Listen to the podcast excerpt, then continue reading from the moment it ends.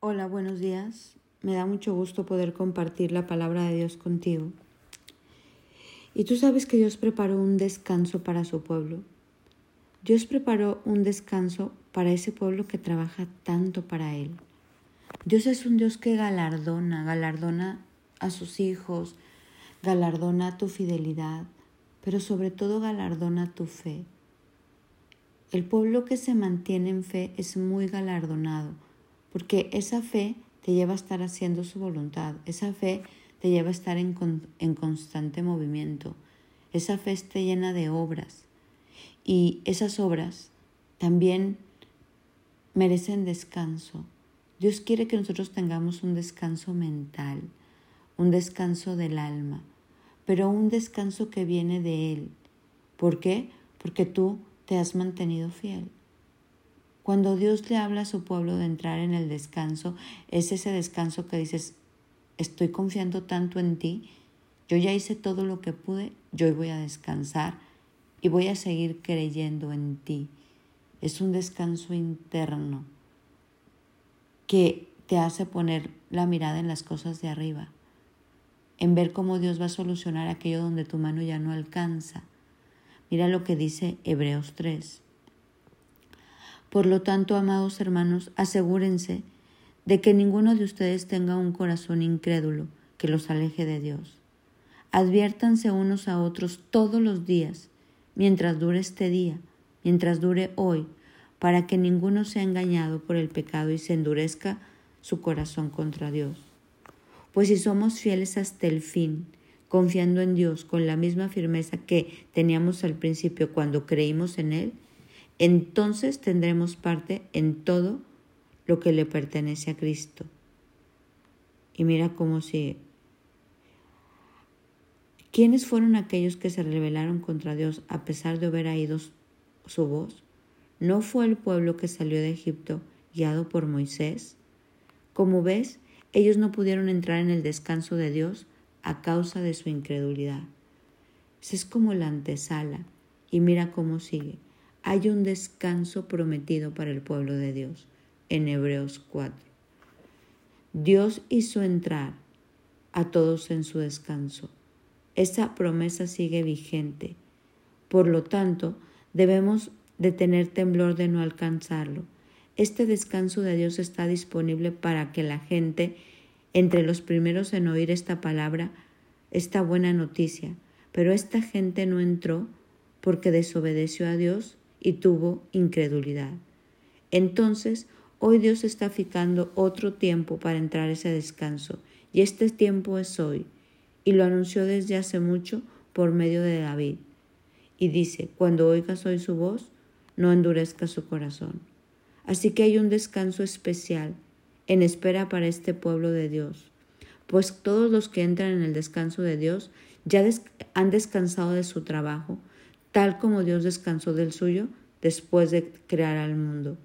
Seis días trabajó y en el séptimo descansó. Entonces hagamos lo posible por entrar en este descanso.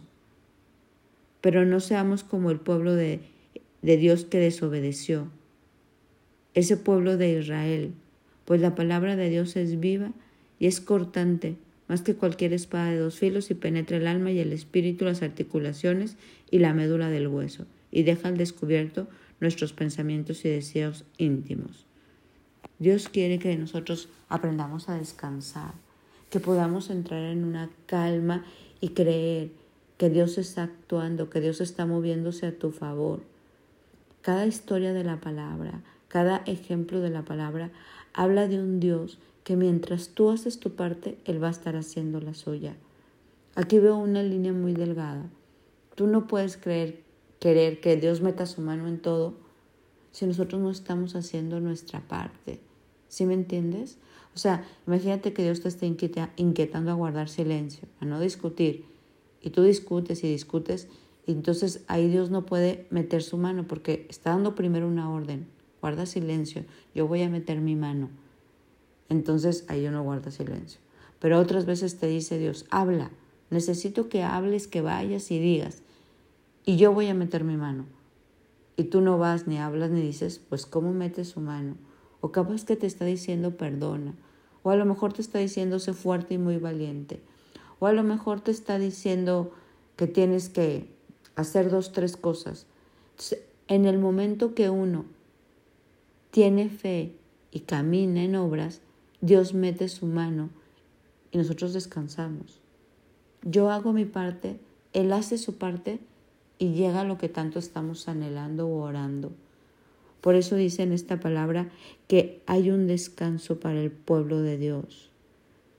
Hay un descanso para nosotros cuando nosotros ya estamos haciendo lo que Él está hablando a nuestra vida. Cuando uno no está en ese descanso es porque a lo mejor todavía no estamos en ese centro o en ese punto donde estamos haciendo lo que nos toca. ¿Sí me explico? Hoy quiero invitarte, si tú ya estás haciendo lo que Dios te está diciendo, vamos a descansar. Dice la palabra que todo trabajo merece su salario, que todo trabajo tiene que tener su recompensa. Y Dios nos da nuestra recompensa. Tú, tú y yo tenemos que confiar que mientras nosotros estamos trabajando, Él mueve las piezas para que nuestro salario llegue. Que mientras nosotros estamos en su voluntad, Él mueve las piezas para que todo se lleve a cabo. Y hoy es el día de entrar en ese descanso.